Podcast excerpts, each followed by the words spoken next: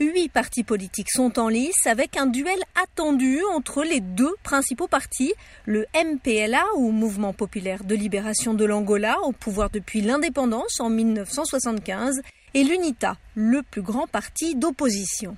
Le président Joao Lourenço, à la tête du MPLA, est candidat à un deuxième mandat. En Angola, le président du parti ou de la coalition qui domine l'Assemblée devient automatiquement président de la République. Le pays, qui compte 33 millions d'habitants, est riche en pétrole, mais une grande partie de sa population vit sous le seuil de pauvreté. Mais beaucoup d'Angolais se détournent du parti au pouvoir. Depuis un an, l'UNITA et son leader, Adalberto Costa Junior, ont réussi à rallier plusieurs partis d'opposition et à rassembler de jeunes électeurs urbains autour de promesses de réforme et de lutte contre la pauvreté et la corruption. Selon les récents sondages, les électeurs nés après la guerre civile qui s'est terminée en 2001 sont moins attachés au MPLA que leurs aînés.